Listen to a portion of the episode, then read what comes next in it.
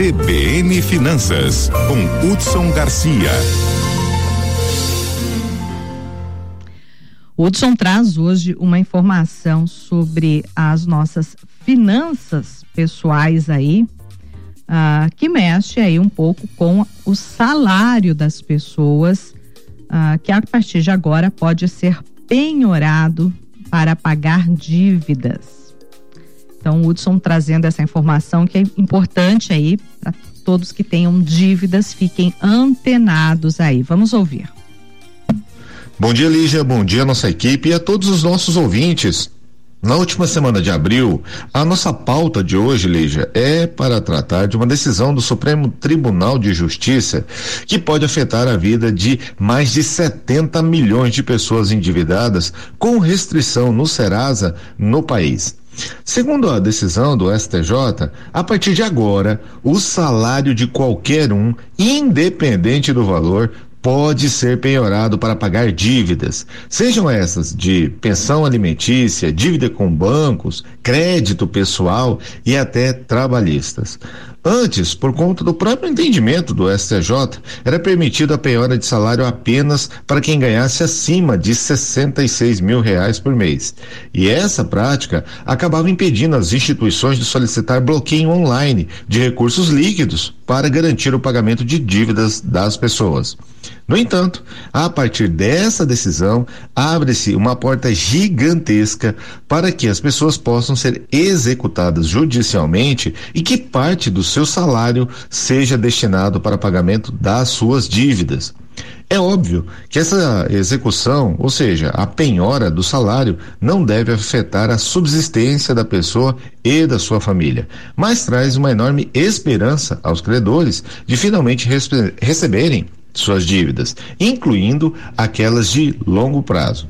A partir dessa decisão, não tem jeito. Os endividados que não querem ter o seu salário penhorado terão que partir para resolver suas dívidas, incluindo aquelas de cartão de crédito.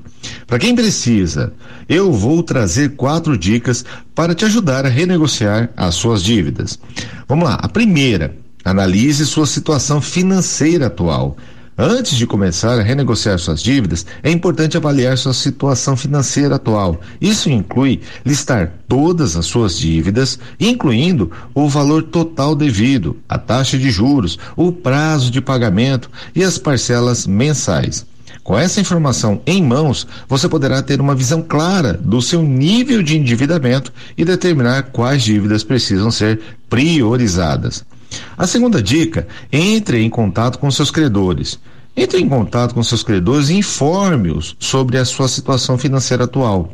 Muitos credores estão dispostos a trabalhar com os clientes para encontrar uma solução viável para o pagamento. Explique sua situação e veja se eles estão dispostos a reduzir a taxa de juros, permitir o pagamento parcelado ou até mesmo renegociar o valor total da dívida. Vamos para a terceira dica? Esteja sempre preparado para negociar. Quando você entrar em contato com seus credores, esteja preparado para negociar. Tenha em mente qual é a sua oferta máxima para cada dívida e esteja disposto a ceder em alguns pontos, se necessário.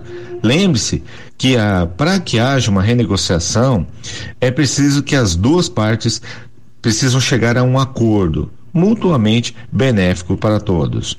E a última dica: mantenha-se comprometido com o pagamento. Depois de renegociar suas dívidas, é importante manter-se comprometido com o pagamento. Certifique-se de que você entende os termos do novo acordo e você tem um plano viável para pagar suas dívidas. Crie um orçamento para garantir que você possa pagar suas dívidas em dia e evite atrasos nos pagamentos ou até mesmo pagamentos perdidos. Lembre-se de que o sucesso da renegociação de dívidas depende da sua capacidade de manter um compromisso financeiro consistente e responsável. Pessoal, é importante que o nosso ouvinte entenda que você está endividado e está buscando renegociar suas dívidas, está tomando uma atitude positiva e corajosa para resolver sua situação financeira. O primeiro passo para superar a dívida é enfrentá-la de frente e procurar ajuda para lidar com ela.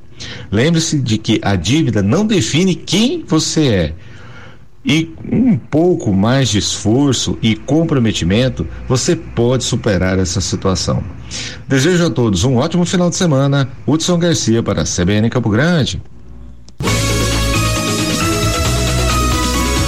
CBN, CBN Campo Grande.